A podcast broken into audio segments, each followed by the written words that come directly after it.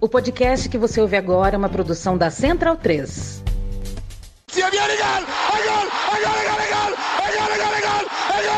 Parte Pirlo!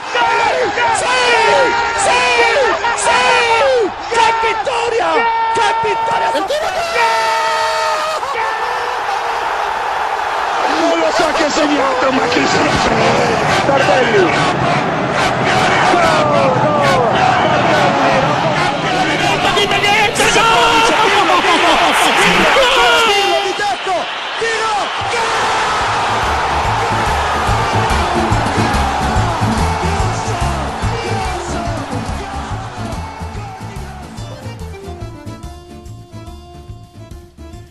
Olá a todos, sejam muito bem-vindos. Bom dia, boa tarde, boa noite. Está no ar, está chegando o podcast da Cautiopédia, edição de número 23. 23, o um número mágico. Antes da gente começar as gravações aqui, estávamos falando que é o programa Michael Jordan, mas fica calmo que não será Last Dance. Se depender de mim e se depender dos meus amigos, tenho certeza que não será. É, também falamos que é o programa 23, que pode ser um programa Materazzi. Vamos ver se alguém vai dar uma voadora, uma cabeçada, se vai haver agressões, xingamentos verbais. É, aí sim poderia falar que é um programa Materazzi, mas o programa de número 23 vem trazendo o que aconteceu no primeiro turno né, do campeonato italiano. A gente chega na metade, já temos um campeão de inverno. Eu, particularmente, acho uma baboseira, mas a gente pode falar aqui do campeão de inverno é um título que não serve para absolutamente nada, se é que é um título, né? A gente vai fazer as seleções, a gente vai trazer a gente não, né? A gente não, porque eu me coloquei fora dessa. É, Nelson e Caio trarão suas seleções do primeiro turno do campeonato. Já, já adianto que não concordaram muito. Temos aí alguns nomes em comum nas duas seleções, mas já adianto que teremos aí é, argumentações, cada um mostrará por que eles escolheram seus jogadores, seis diferenças nas seleções deles. É bom falar também que a Copa Itália tem suas semifinais definidas. Ah, o último jogo, a gente está gravando no dia 11 de janeiro, o último jogo das quartas de final entre Juventus e Frosinone. A Juventus deu uma sapatada de 4 a 0 para cima do Frosinone e com isso decretou é, as semifinais da Copa Itália. De um lado, teremos Atalanta e Fiorentina, do outro Lazio e Juventus. Boas semifinais, hein? Falaremos sobre isso também. Bom dia, boa tarde, boa noite, Caio Bittencourt. É, feliz ano novo, né, Caio? Como diria um certo pastor, já estava com saudade dos seus rabos, com todo respeito, é claro, né? Evidentemente, apenas uma forma carinhosa de falar que estava com saudade de gravar com os senhores. Bom dia, boa tarde, boa noite, Caio. Feliz ano novo. Olá a todos, feliz ano novo para vocês, para nós que somos, que somos do Napoli, talvez nem tanto, mas assim, a única certeza é que enquanto durar essa edição 23 é, do podcast da Cautiopédia, o Napoli não contratará ninguém e ainda poderá perder mais dois, três jogadores, porque bem, é assim e tem sido muito difícil, já podemos até talvez é, nessa edição ou nas próximas dizer o Napoli como carta fora do baralho. Era, era uma, uma coisa que eu ia puxar, bom que você falou, porque é, metade do campeonato, Nelson, dá para dizer que a gente tem algumas definições. E aí, correndo o risco de ser redundante e até de, de fazer um cacófago, mesmo que as decisões não sejam tão decididas assim, mesmo que as definições não sejam tão definitivas, mas acho que dá pra gente concordar com o Caio, pelo menos é, dentre essas definições que a gente já teve até aqui, até a metade do, do, do campeonato, temos essa que o Napoli é, é, claramente uma carta fora do baralho do título. Isso aí, esse, esse baralho aí já foi zunido, né? Esse aí já nem existe mais. Mas acho que já dá pra gente cravar também que é uma carta fora do baralho de Liga dos Campeões, né, Nelson? Bom dia, boa tarde, boa noite e feliz ano novo. Bom dia, boa tarde, boa noite, feliz ano novo. É, assim, por futebol, o Napoli não joga no Champions League do, do, do próxima temporada de jeito nenhum. Mas, assim, só tem cinco pontos de diferença né, entre a Fiorentina. Essa briga por Champions League, ela tá por, por, vagas europeias, né, de maneira geral, tá uma, tá uma briga muito, muito forte, né? A gente tem uma distância de apenas é, oito pontos né, entre a Fiorentina, que é a quarta colocada, e o Monza, que é o, de, que é o décimo primeiro, né? Então, tá um, uma briga de foice no escuro aí, né? Então a gente vai, vai acabar falando um pouco sobre isso também, é, conforme a gente for falando sobre a temporada. Mas o Napoli pode, pode ser que caia no colo, né? Tá, tá uma disputa muito grande aí. Por futebol não jogará. Bom ponto, bom ponto. Nem sempre é, o Olha, merecimento assim, reflete na tô, tabela, né? Eu tô. É, nem merecimento. Tem assim, tem um ponto. Tem que rezar pra quinta vaga cair do céu, quem sabe. Porque nesse momento talvez o Napoli não jogue nem mesmo o melhor futebol da campanha. Então, tipo, complica. Vamos falar então das nossas seleções, das suas seleções uh, do primeiro turno. Eu vou começar com você, Caio. É, passa os 11, assim, nome e clube. É, não precisa falar a formação tática, não, tá? A gente não é tão, é, tão exigente assim, não. Mas quem foram os 11 melhores jogadores da Série A nesse primeiro turno, Caio? E assim que você terminar, Nelson, você já passa a sua.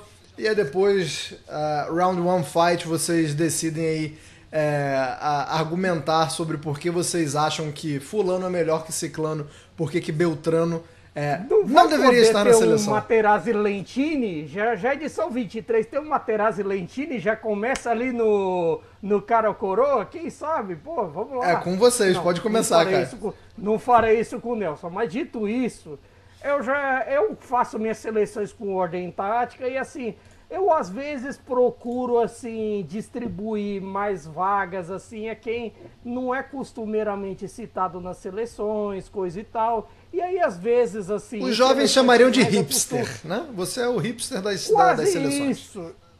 Exatamente, eu sempre procuro fugir do negócio. É assim nas seleções da Cautiopédia de final de ano tradicionais, é assim com outras também. E eu fiz um 3-4-3 assim com o de Gregório no gol, de Gregório do Monza, o trio de zaga com o Gatti da Juventus, o Calafiore do Bolonha e o Bongiorno do, do Torino. No meio, um, quatro meio-campistas com Charanoglu da Inter, Gudmundsson do Genoa, Kup Miners da Atalanta e Sule do Frosinone. E um trio de ataque com Zerkzee do Bolonha, Lautaro Martinez da Inter e o Chiesa da Juventus. Se eu tivesse que escolher um técnico, como não vem, não vem, o, não vem o caso, eu escolheria o Alegre. Mas não vem o caso, então isso aí é para depois. Bola é tua, Nelson. Canta a sua aí. É, é, comecei com o Di Gregório do Monza. É, na, na, minha defesa também é uma defesa com três zagueiros, né? É o Bremer da Juventus, o Acerbi da Inter o Calafiore do Bolonha. É, depois a gente vem com o Pulisic do Milan, o Pulisic, tá? Esse negócio de Pulisic tá errado. Já vou falar logo assim. É, Bonaventura, da, da Fiorentina. O Tchalanoglu, da Inter. Gudmundsson, do Genoa. De Marco, da Inter. E no ataque, a dupla da Inter, né? Lautaro e, e Thuram. De técnico, eu acho que iria de Simone Inzaghi mesmo. Acho que o, o que o... Apesar de o... Já, já indo, entrando na discussão, né? Acho que o, embora o Alegre é, tenha conseguido fazer a Juventus manter ali uma distância muito, muito curta para a Inter, mesmo com o futebol é, bem inferior ao da Inter. Eu acho que o, o fato de a, de a, Juventus não ter jogado, principalmente nas 15 primeiras rodadas, é, tem até melhorado nos últimos, nos, na, nos últimos jogos, né? Eu acho que o fato de a Juventus não ter desempenhado tão bem assim é, depõe contra o Alegre na, numa, numa escolha minha. Então, Seguinte, a gente tem cinco nomes é, compartilhados, né? Cinco nomes em que ambos concordaram que, que mereciam estar na seleção. Não quero falar sobre esses cinco nomes, porque se vocês concordaram, não tem nem a menor graça, né? Esses cinco nomes são o de Gregório, o Calafiore, o Tchalanoglu, o Gudmundsson e o Lautaro. Se os senhores quiserem falar desses cinco na hora que a gente estiver falando sobre o primeiro turno, sobre a tabela, sobre como terminou a tabela, estão liberados. Mas agora, ó, deixa eles de lado. Porque eu quero o fight, eu quero. É... Eu não gosto muito desse raio-x ou um contra um, porque é, comparar jogadores é, tem que ter contextos muito é, favoráveis, né? Não, não, adianta você pegar assim, ah, zagueiro e zagueiro, aí compara e, e, e geralmente não, não funciona. Mas é, vamos, vamos por partes então pela defesa, porque a defesa do Caio, é, e aí, como eu já falei, excluindo o Calafiore, o Caio teria Gatti e o Bongiorno. E o Nelson teria Bremer e Acerbi. Caio, vende seu peixe aí. Bom, no caso do, do Bom Giorno, ele é, ele é um, um zagueiro de, de eficiência ofensiva, eficiência no jogo aéreo, que tem, que tem gerado muito bom, boas partidas pelo Torino. E o Torino, talvez, é, em termos coletivos, não funcione muito por conta da sua irregularidade no ataque, mas é a quarta melhor defesa do campeonato e o Buongiorno funciona num sistema que teoricamente tem jogadores de menos, entre aspas, cacife em relação à Inter, em relação à Juventus e até mesmo em relação ao Bolonha, que são os únicos que têm uma defesa melhor que a do Toro nessa temporada. E, até, e em relação até, já me estendendo para preferência pelo Gatti em relação ao Bremer, o, o Gatti tem funcionado melhor para mim fora da área, tem funcionado melhor ah, para mim em relação aos combates defensivos e até mesmo ofensivos, considerando que muitas vezes ele está lá no ataque é, fazendo jogadas e tudo mais. É bem verdade que assim há uma permissividade também dele com um jogo mais combativo, com um jogo mais de força e tudo mais. Eu até brinco que ele é um Kelini com vidro elétrico, mas assim, nesse caso, eu acredito que o Gatti foi mais participativo em relação ao Bremer. E o Buongiorno, para mim, é o exemplo dessa defesa do Torino que talvez é, merecesse ser melhor valorizada pelos bons sistemas de defesa do Ivan Juric. O problema é na hora de fazer gol. Tua vez, Nelson. Defenda é, Bremer e a Cherby. É, no caso do Bremer, eu fiquei entre o Bremer e o Gatti, mas o fato de o Gatti é, ter feito gols importantes, para mim pesaria muito a favor dele. Só que tem esse, essa questão estilística, né? O Gatti não é um zagueiro que joga bonito de, de forma alguma. É um cara que, inclusive, é, como o Caio até mencionou, existe alguma permissividade até da arbitragem em relação a ele. Poderia ter, é, ter, ter recebido mais cartões amarelos, ter mais faltas na, em, em, sua conta, né? O Bremer não, já é um zagueiro bem limpo, né? Então, eu acho que ele consegue, mesmo aparecendo menos, ter uma temporada melhor do que a do, do, do, que a do Gatti. O Gatti é um cara que tem se destacado até mais pelo, pelo que ele tem feito no campo ofensivo, né? E no caso do Acerbi, é, eu acho que é, fica difícil a gente é, não colocar um, um zagueiro é, da Inter, né? A Inter tomou apenas nove gols. É o único time da, da, da Série A que não chegou a dois dígitos de gols sofridos na temporada até o momento, né, na Série A.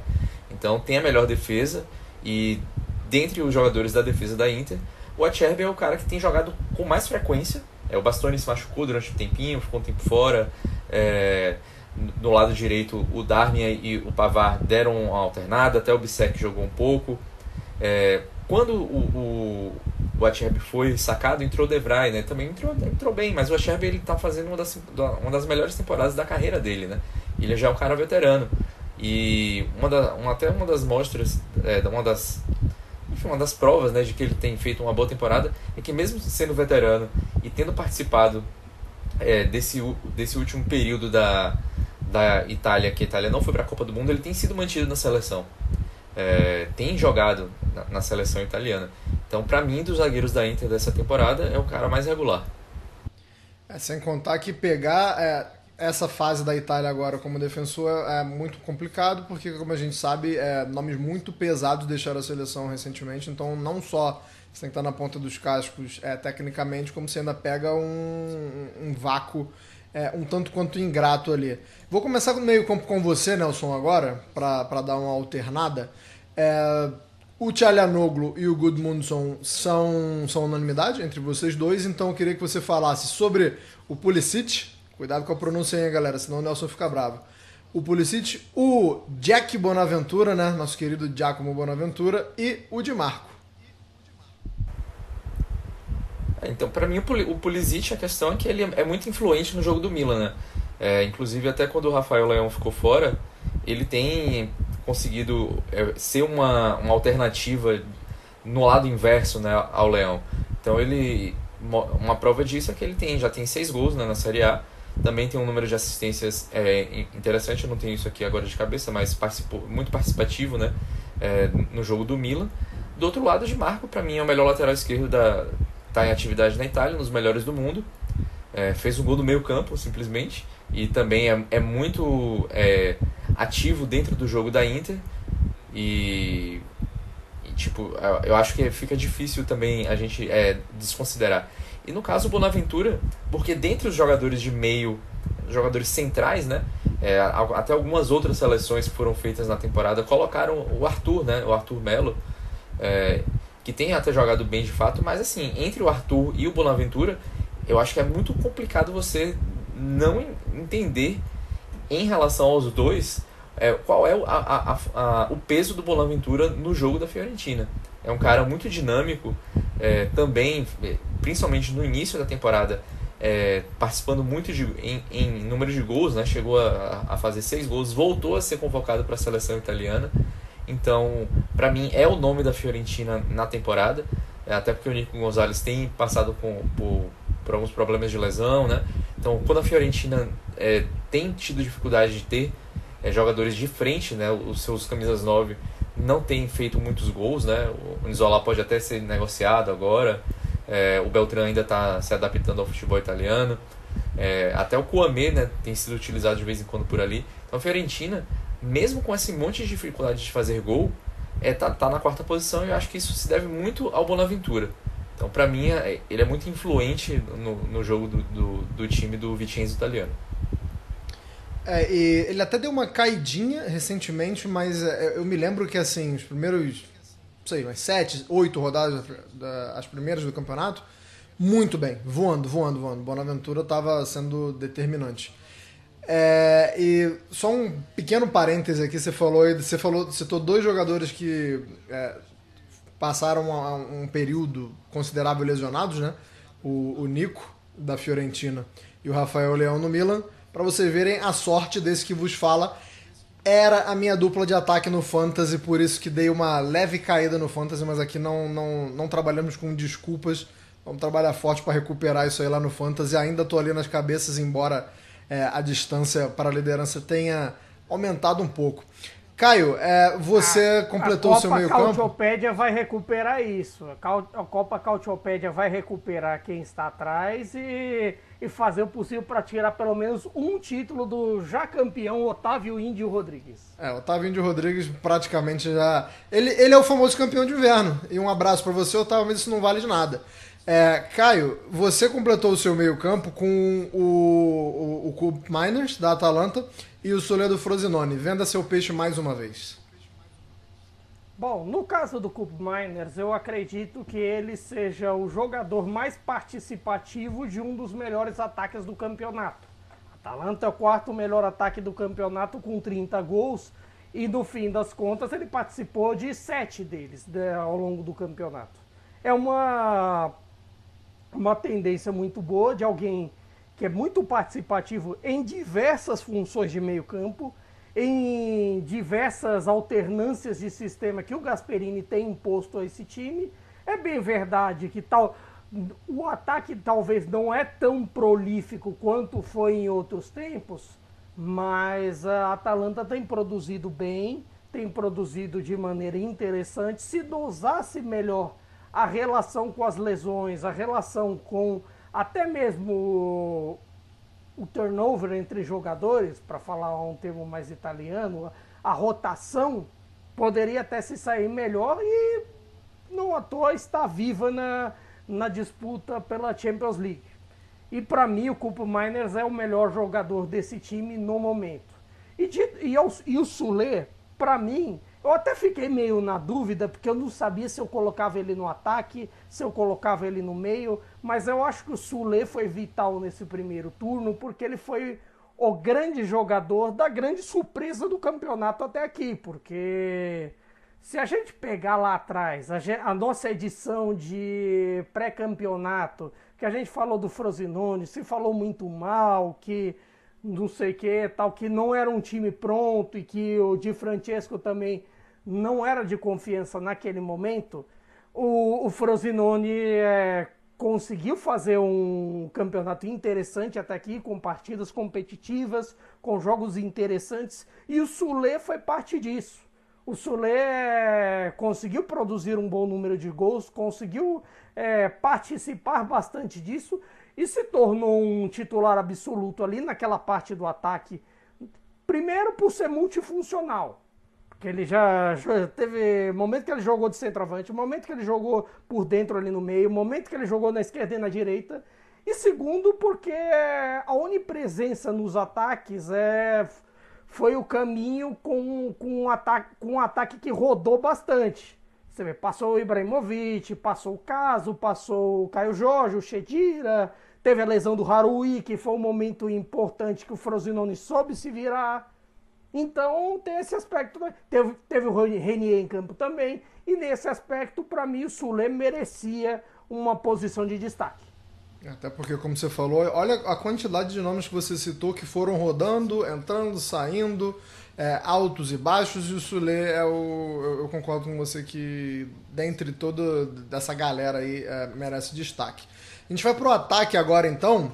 Lautaro Martinez, uma unanimidade. Se eu fizesse minha seleção também estaria lá. É, vi uma estatística muito interessante essa semana que ele tem a melhor é, conversão é, entre chutes no alvo e chutes, né? É, o que, que eu quero dizer com isso? Quando ele chuta, vai na casinha, vai ali no alvo, é a melhor taxa, às vezes o goleiro pega, beleza? Não necessariamente se converte em gol, mas a mira tá calibrada e, e o Lautaro é, é tá, tá, tá, começando a, a, ficar difícil de falar, né? Tá, tá, tá um, uma temporada muito acima do Lautaro. Mas aí, Caio, você colocou o Zirkzee do Bolonha e o Chiesa da Juventus. Fale um pouco mais sobre os dois, acho que principalmente do Zirkzee, né? Porque o Chiesa é, quem acompanha um pouco mais o campeonato, quem acompanha é, competições europeias, quem acompanha a seleção italiana, já vai saber mais do Chiesa. Então, assim, é, você pode até falar um pouco da temporada do Chiesa, mas acho que o, o que chama mais atenção aí é o Zirkzee mesmo, né? Sim, na verdade eu já acho que o Chiesa até merecia mais atenção em relação ao Zirkzee por um motivo. O Chiesa teve aquelas lesões nas temporadas anteriores que passou um tempão fora, você teve o tempo de recuperação, o tempo foi muito longo, por sinal, e eu acho que no meio desse processo de recuperação, com uma lesão tão difícil quanto a lesão de joelho, é, você voltar o mesmo ou até melhor é difícil. E o Chiesa voltou bastante, é, muito bem. É, carregando bola como fazia nos velhos tempos, com uma movimentação muito boa, criando jogadas, dando passe para gol e fazendo os seus também. E eu acho até que dos nomes de ataque da Juventus, até mesmo em relação ao Vlaovic, ao momento maravilhoso que o tem, tem vem tido no ataque juventino, eu achei ele o melhor de todos no momento. Mas quanto ao Zirkzee, eu, é, eu acho que é a ascensão e a afirmação dele que no começo teve alguns momentos ali no Bayern, calcado de jogador de lado, aí foi pro Parma, não deu muito certo. Esse momento no Bolonha foi uma aposta. Ele e o Calafiore são os exemplos de, de como o Bolonha tem se dado bem, muito pelo trabalho do Giovanni Sartori ali no Bolonha, que ele aposta muito em jogadores jovens. E o Thiago Mota compra essa ideia que tem feito os Zirkzee fazer, fazer um bom número de gols, participar destes, destes gols, porque não é só de fazer gols que vive o Zirkzee, já são nove ao todo de, entre gols e assistências, sete gols, duas assistências, é são números muito bons para o jovem holandês. E nesse aspecto, eu creio que assim, ele foi uma a grande surpresa, que a gente esperava muito mais de outros nomes da lista, de repente de um Giroud, de repente de uma temporada tão irregular do Osimhen por conta de lesões etc de outros nomes. Eu acho que o Zirkzee merecia ser bem tratado com relação a isso. Desse carinho de estar na seleção. Tô contigo. E, e, é engraçado, você que é um pouco mais jovem do que eu, muito provavelmente você é, é da geração de highlight. Não tô falando de você não, tá, cara? Quem tá escutando a gente. Você geralmente é.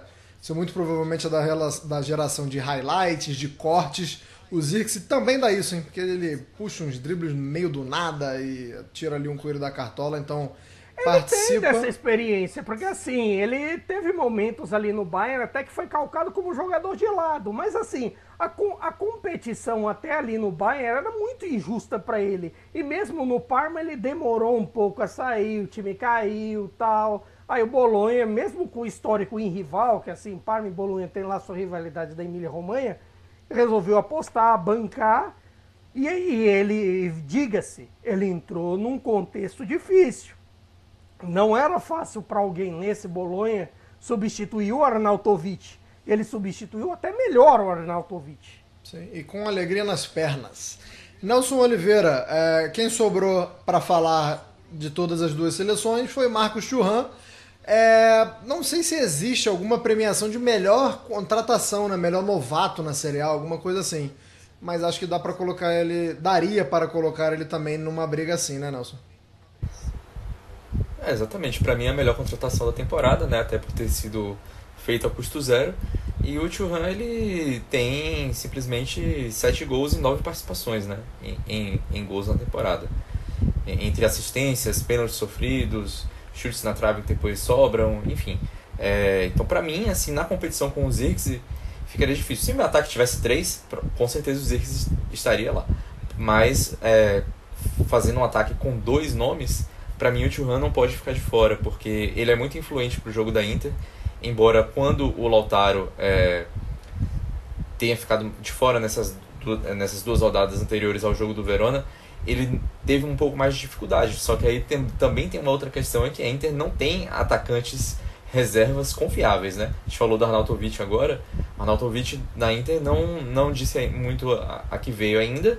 E o Alexis Sanchez idem, né? Então o Thuram tá tendo que jogar sempre, praticamente. Então é, já tá é, havendo até um certo desgaste é, físico. Isso atrapalha também o rendimento dele, né? Então a Inter parece que não vai contratar um atacante nesse mercado, talvez só se o Alexis Sanches é, acabar saindo, mas é, eu acho que isso pode ser pode comprometer, né? A gente pode, até vir a falar. A Inter tem um mês muito complicado agora, tem um calendário é, com Fiorentina, Roma, é, Juventus, jogo de Champions League, depois Atalanta, tudo isso meio encalacrado aí. E é um provavelmente ela vai é, ter que disputar parte desse calendário atrás da Juventus no, no, no na tabela, porque ela vai sair para jogar a Supercopa e vai ter um jogo a menos da Série A. Nessa, a Juventus vencendo o jogo que ela vai, vai, vai fazer, vai é, ficar à frente da Inter, pelo menos é, até a Inter. É, enfim, né, ter um confronto direto no meio do caminho, né, no dia 4 de fevereiro. Pode ser que a Inter retome, caso a Juventus é, a ultrapasse. Porém, vai ficar naquilo ali, né? Então, psicologicamente para a Inter pode ser complicado e sem é, atacantes de, é, de relevo no banco que possam de fato é, acrescentar ao time, é, pode ficar complicado. Os famosos mind games nessa situação aí que a Inter vai se colocar. Mind games mundialmente famosos por José Mourinho. Vamos falar de José Mourinho. É, é, a gente não vai passar por todos os times, até porque, pelo amor, né? Muita gente, pouco tempo. É, mas a gente vai dar uma dividida nos pelotões, porque, como eu falei no começo do programa, já dá para ter algumas definições e, e, e dá para ver uma, uma divisão ali. Então acho que a gente pode falar desse primeiro pelotão, Nelson, com Inter, Juventus e Milan, embora o Milan ele esteja nesse primeiro pelotão muito mais por uma questão de diferença de pontos em relação ao quarto colocado do que propriamente pela proximidade aos segundos, né? É, não gosto de usar a palavra limbo, né? Porque, pô, é uma terceira colocação e, e tá ali na briga, tá bem. Mas é mais ou menos esse o cenário do Milan, né? Ele, ele vai estar tá nesse primeiro pelotão muito mais porque se desgarrou do resto, né? É, tá, tá mais para um pelotão Inter Juventus e um pelotão Milan sozinho, né? Porque o Milan tem sete pontos a, a, a menos que a, que a Juventus e seis a mais que a Fiorentina, né? Então acho que tá mais, tá mais por aí. O famoso é, bloco do eu sozinho. Tá, né? tá, exatamente. Tá, carnaval tá chegando aí, então já, acho que o Milan já pode sair com essa fantasia. É, e, e, o Stefano Pioli também talvez precise sair com essa fantasia, ele tá meio isolado por lá. Mas enfim, é, é isso, né? O Milan tá, tá, tá bem encaminhado a vaga pra Champions League, né? Eu acho. Mas para título vai precisar de derrapadas que Inter e Juventus não não tem dado, né? Cada um perdeu uma vez, né?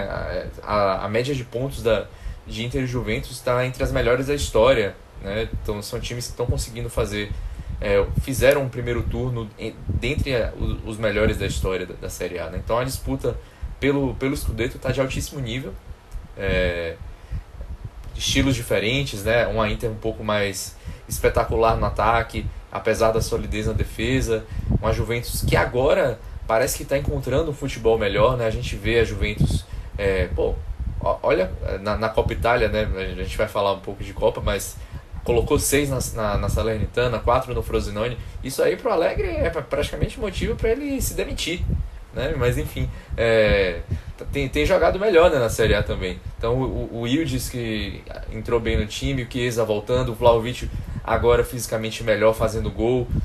Milik também pode ganhar um, um, certo gás aí com a tripleta que ele fez sobre o Frosinone. Então, é, para Inter eu acho isso uma péssima notícia, porque é o momento de melhor futebol da Juventus é, e agora a Inter vai ter essa, essa sequência complicada que eu mencionei há pouco, né? E a Inter, para ter um pouco mais de folga, deveria ter conseguido é, estabelecer uma distância maior né, na, na, tabela e não conseguiu. Então eu acho que é, esse retorno para a Inter é, deve ser bem mais complicado. Eu acho que a Juventus aparece bem e, e com, com boas possibilidades de, de conseguir é, até ter, obter um pouco de favoritismo na briga. Caio, eu vou te passar o segundo pelotão, mas já é uma pergunta. Onde acaba esse segundo pelotão? Porque é, a gente brincou no comecinho que isso aqui poderia ser a edição Materazzi do, do podcast da Couchpedia. Aqui é onde a porrada tá comendo. Aqui é a, a, a zona Materazzi do campeonato. Porque é, a gente tem a Fiorentina em quarto, Bolonha em quinto, seguido por Atalanta, Lazio, Roma, Napoli, Torino e Monza. A diferença de pontos de toda essa galera que eu falei aí, da Fiorentina, que é a quarta colocada, com 33, é, e do Monza, que é o 11 colocado com 25, é de 8 pontos. Então, assim, eu queria saber se o pelotão acaba aí no Monza mesmo, acaba antes. É, como é que tá. Não é exatamente a zona da confusão que o Luxemburgo gosta, né? A zona da confusão que o Luxemburgo gosta de falar, é a confusão lá de baixo, mas é uma zona bem confusa também é, essa zona do campeonato italiano, né, Caio? Entre o quarto, hoje, entre o quarto e o décimo primeiro colocado.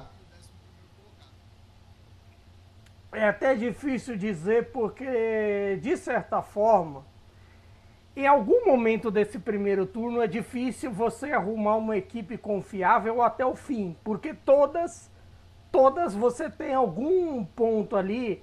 Eu acho que entre o Fiorentino e o Monza todo mundo tem chance. Eu até brinquei com, com o Napoli meio carta fora do baralho, mas assim, é mais pelo que está jogando. Vou chegar lá, calma. Pelo que não mas, está jogando. Assim, é pelo que não está jogando, porque assim, se você for parar para pensar, Fiorentina, às vezes ela é capaz de jogos que entrega pontos bestas, como a derrota para o Sassuolo no fim de semana, em que você tem uma sequência de resultados e de repente tropeça. Bolonha, você talvez pense um pouco assim, com relação ao elenco, com relação a peças de reposição e tudo mais, embora assim, na prática não vá perder ninguém, mas que assim, você sempre pensa assim em gente que possa mudar o jogo vindo do banco, coisa, coisa e tal.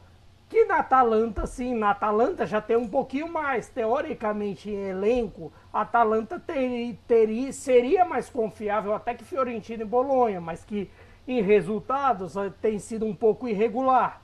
A Lazio não tem jogado bola para isso. Até tem sido uma equipe meio tímida em relação a forças ofensivas que, que tem os times do Sarri e até em relação também ao time que foi vice-campeão na temporada passada. Eu esperava um pouco mais da Lazio assim, em desempenho.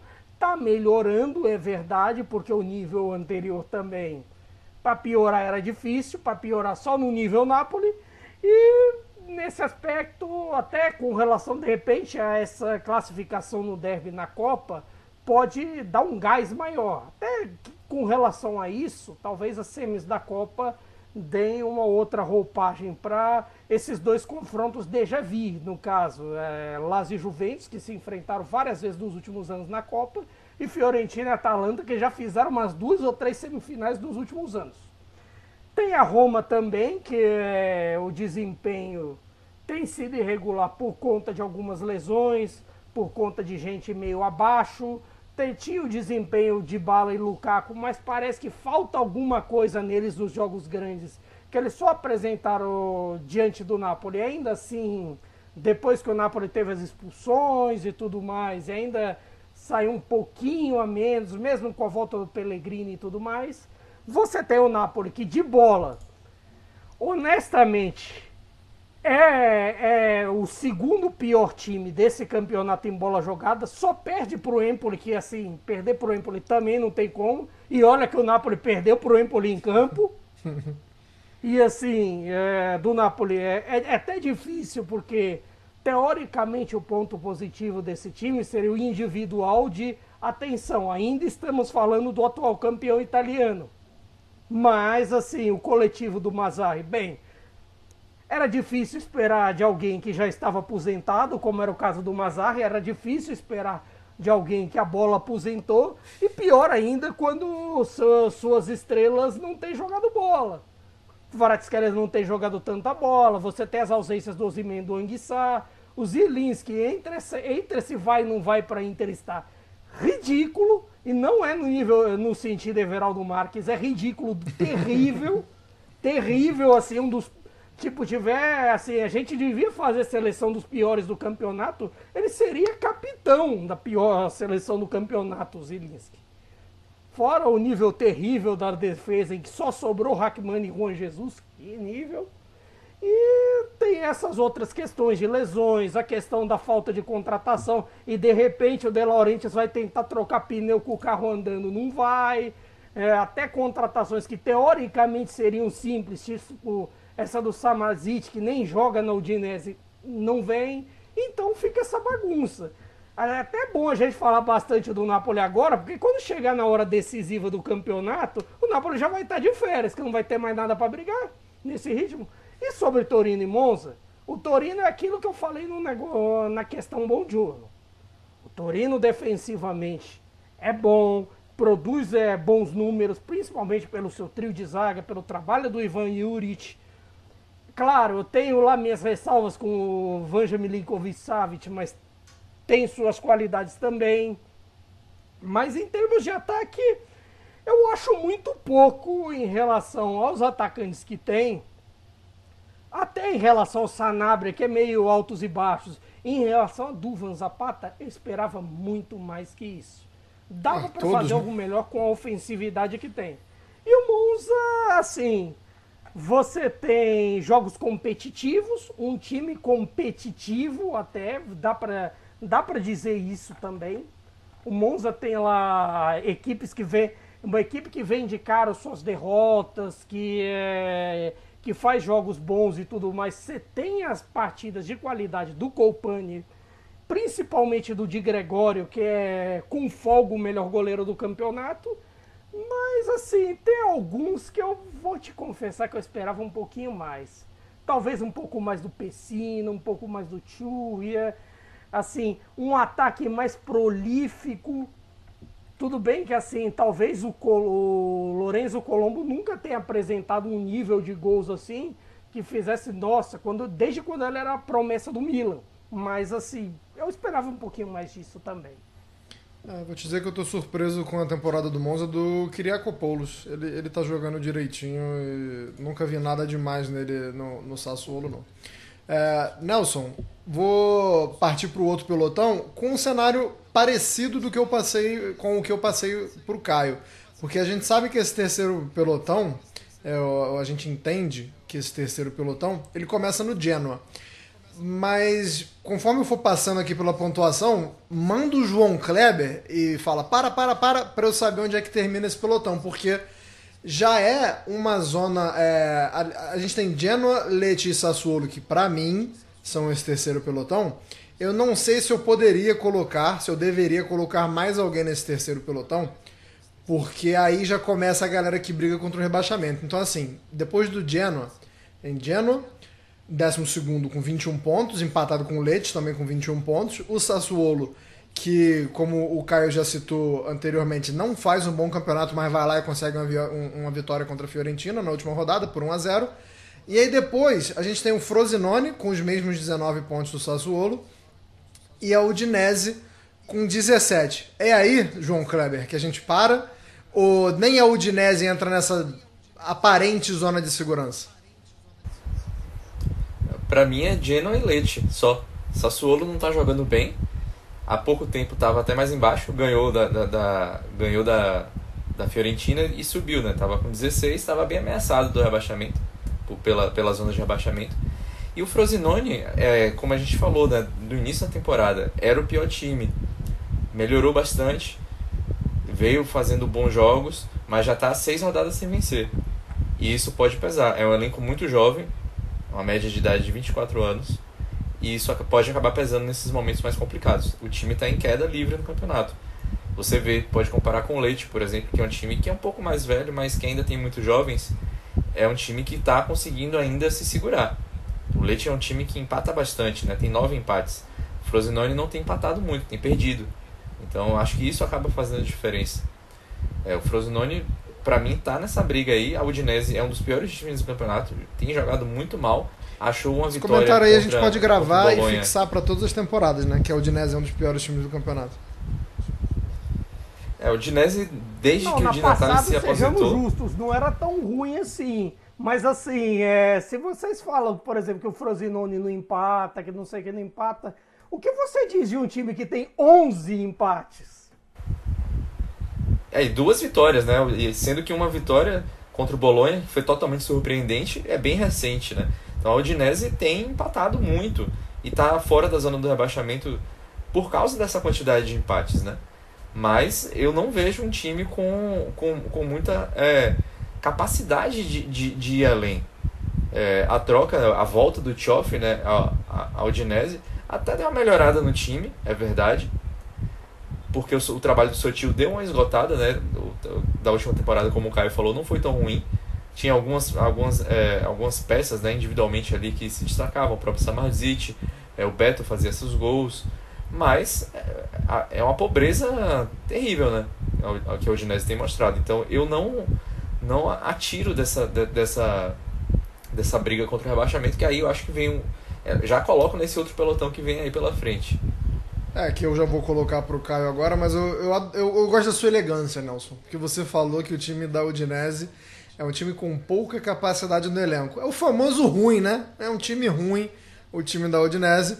E, Caio, vamos ao último pelotão, é, assim, de uma forma nebulosa, porque como o Nelson acabou de citar, é, Frosinone e Udinese estão ali no não vai, não vai. Mas a gente tem o Cagliari com 15 pontos, o Verona com 14, Empoli com 13 e Salernitana com 12. A, a escadinha perfeita ali, né? 15, 14, 13 e 12. Quem já tá com, como diria o querido Silvio Luiz, com aquele cheiro azedo a mortadela desses quatro aí?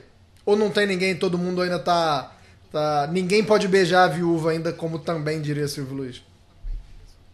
Sinceramente, eu até sendo coerente com o que eu falei ali entre Fiorentino e Monza, eu acho que até o Geno e o Leite estão nesse negócio. O terceiro e o quarto pelotão, para mim, estão juntos de certa forma, é que Genoa e Leite ainda conseguem resultados, tem peças, o Genoa tem jogadores que têm feito bons jogos, você tem uma expectativa. Perdeu um hoje, inclusive, né?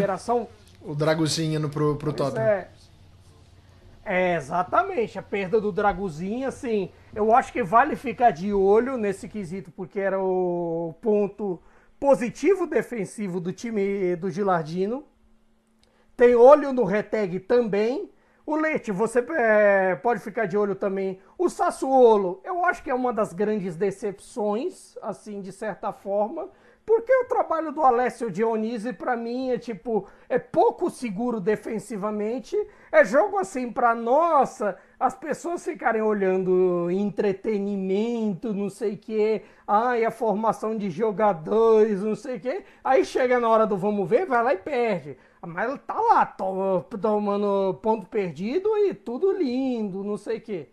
E, e, e, o Sassuolo que não se cuide. Frosinone vale se cuidar, mas esses estão brincando de slackline na, no precipício já desde o começo do campeonato. A Udinese, assim, por bola é uma das piores, mas assim, eu acho que tem melhorado, pode, assim, de repente, é, num desempenho defensivo dar uma crescida. Eu achava que o ataque poderia produzir mais com os atacantes que tem. Eu imaginava uma temporada melhor da Udinese. Do Cagliari, eles conquistaram muitos pontos a forceps e essa é a razão deles estarem na, fora da zona do rebaixamento. E eu acho que até, tipo, da maneira com que o time tem, do jeito, o coração que as coisas levam, o coração que Dom Claudione leva, você pode talvez esperar algo de positivo. Você tem alguns retornos importantes nesse segundo turno, o Nandes voltando de lesão, você tem o Nicolas Viola. Eu acho que assim, precisa melhorar o ataque porque assim, o Pavoletti é meio assim, ele é capaz de te fazer um gol é, de bicicleta no último minuto, mas também ele é capaz de passar jogos sem fazer gol. Petanha e Lapadula nem se fala. Tem o Luvumbo também, angolano, que é muito bom jogador, mas eu acho que esse time pode crescer e pode fazer melhor. É, e Dom Claudione pode fazer. Aí entramos na zona da degola.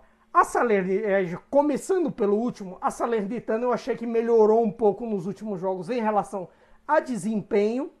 Vendeu cara, derrota para Juventus, você teve é, vitória nas últimas partidas. E assim, mesmo a virada só foi consumada depois de uma expulsão. Você tem é, gente crescendo, você tem. É, tem Antônio Candreva. Você pode confiar. Sim, exatamente disso. É bem verdade que assim, você teve uma das peças que foi o Mazoc e foi embora. E o Mazoc, bem, ele disse que sonhava jogar um minuto com a camisa do Napoli, jogou quatro, foi expulso. Parabéns. Foi muito bem, um realizou o sonho muito com sobra ainda. Um sonho único, quatro minutos. Mas enfim, você teve a saída do Mazoc, você teve Candreva. Eu acho que assim, pode melhorar o desempenho do Bulaye A que eu acho que é a chave para essa possível virada da Salernitana é o Pipo Inzaghi melhorar o Bulaye A, fazer dele um, um cara mais prolífico ainda do que foi temporada passada. A questão Empoli é uma questão assim que tipo, embora você tenha peças jovens boas, você tem goleiros bons, alguns defensores e meias assim, cara, o ataque é terrível. Terrível, não dá para esperar algo de Cambiaghi, de Cancelliere. O Caputo, coitado, sofre. Se você vê, então, meio terrível. O que, que eu vou falar de positivo do Empoli? Não tem. Agora, sobre, é, sobre o Verona, é complicado também, que o Verona é um time que vende caro os seus jogos, que tem su, suas peças também. Você tem um Sirio Ngong, que tá bem e tal. Tudo bem, ele não quer ficar muito lá, mas assim, é um bom, bom jogador, tem cria, criado muitas coisas. Você tem o Foloruncho, que tem ido bem, um ataque que tem ido bem até de certa forma, contrariando a lógica de Allo Blue de ter times melhor defensivos nos últimos anos, mas e, e uma capacidade defensiva maior, mas ao mesmo tempo é, eu acho que a defesa poderia até. Ela até é mais segura para o seu pelotão, mas os pontos bestas que o Verona perdeu, se você for olhar, já deveria estar fora da zona. E o Cagliari, e assim, dessa turma de baixo, a diferença do Cagliari para o Verona é que o Cagliari consegue arrancar ponto quando ninguém espera mais nada dele. Não, e, e, todo é, ano, todo ano tem um time que cai, né? É, ou, ou, um ou mais, que a gente olha e fala assim, para ele, tem um time ruim, tem um time que já, já cai com rodadas antecedentes, mas todo ano tem um que a gente fala assim, talvez esse aí merecesse uma melhor sorte, teve um pouquinho de azar e tal. O Verona tá com esse cheiro para mim. Sinceramente, de, de, desse negócio aí, acho que Cagliari e Verona tem desempenho melhor que, o, que por exemplo, o Udinese. Uhum. Tudo bem, até o Sassuolo. Até que o mas Sassuolo. assim, mas é, sim, até do Sassuolo que é terrível. O Sassuolo é que é tudo lá é lindinho e tal, é, mas positivo assim, Eu sei que você é um hater do Sassuolo, três, Caio.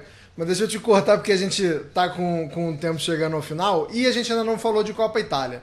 É, a gente tem as semifinais definidas, né? A gente tem é, Fiorentina e Atalanta de um lado e Juventus e, e Lazio do outro, é, não temos tempo, como eu acabei de falar, para fazer raio-x, mas Nelson, queria que você falasse disso aí, é, da, da, da, das, dos confrontos, né, da, desse uma breve pincelada, mas com foco na, na Juventus, porque como a gente falou durante o programa, é, a Juventus na Copa tem se mostrado um time mais meu Deus, eu não acredito que eu ia falar isso. Mas um time mais alegre, não alegre com I.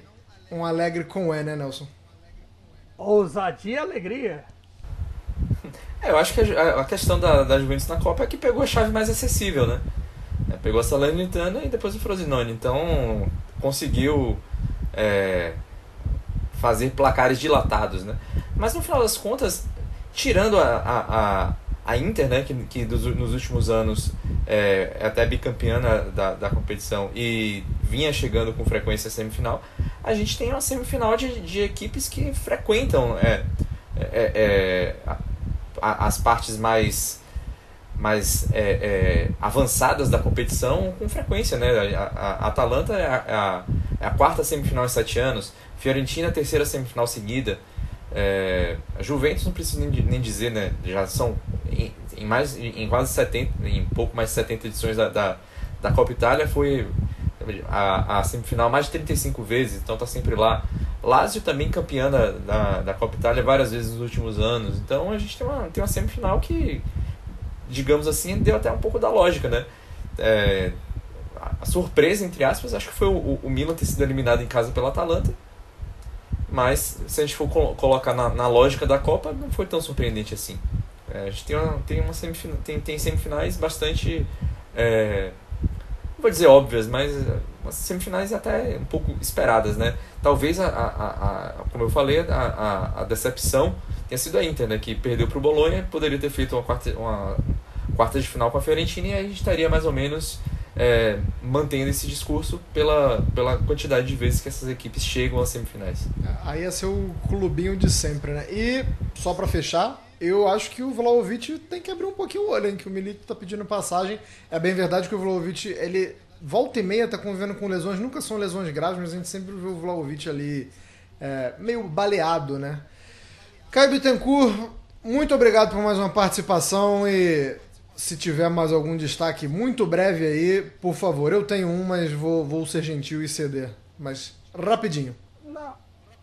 Nesse aspecto, assim, destacar o derby mesmo, o derby Lazio Roma, que assim, dentro do que a gente espera dos derbys, foi assim, um jogo melhor que o último, que o derby do campeonato, que foi terrível, mas assim, a Lazio soube assim jogar o jogo de gladiadores, é o famoso derby não se joga, derby se ganha. E eu achei assim é, algo que pode mudar para melhor a temporada da Lazio, mas que pode ser um sinal de alerta, principalmente para a temporada da Roma.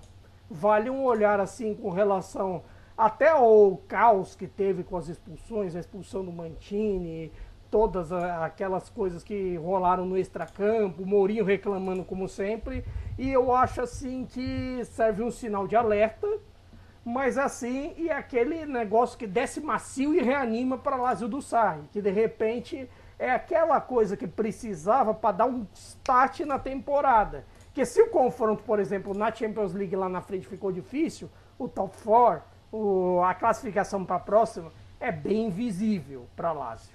E por Nelson tá melhorando. Nelson, consideração final no pique também. Não, vou, vou destacar o McKinney, já que a gente falou da Juventus, né? Fez uma. tem jogado muito bem, nem ia ficar.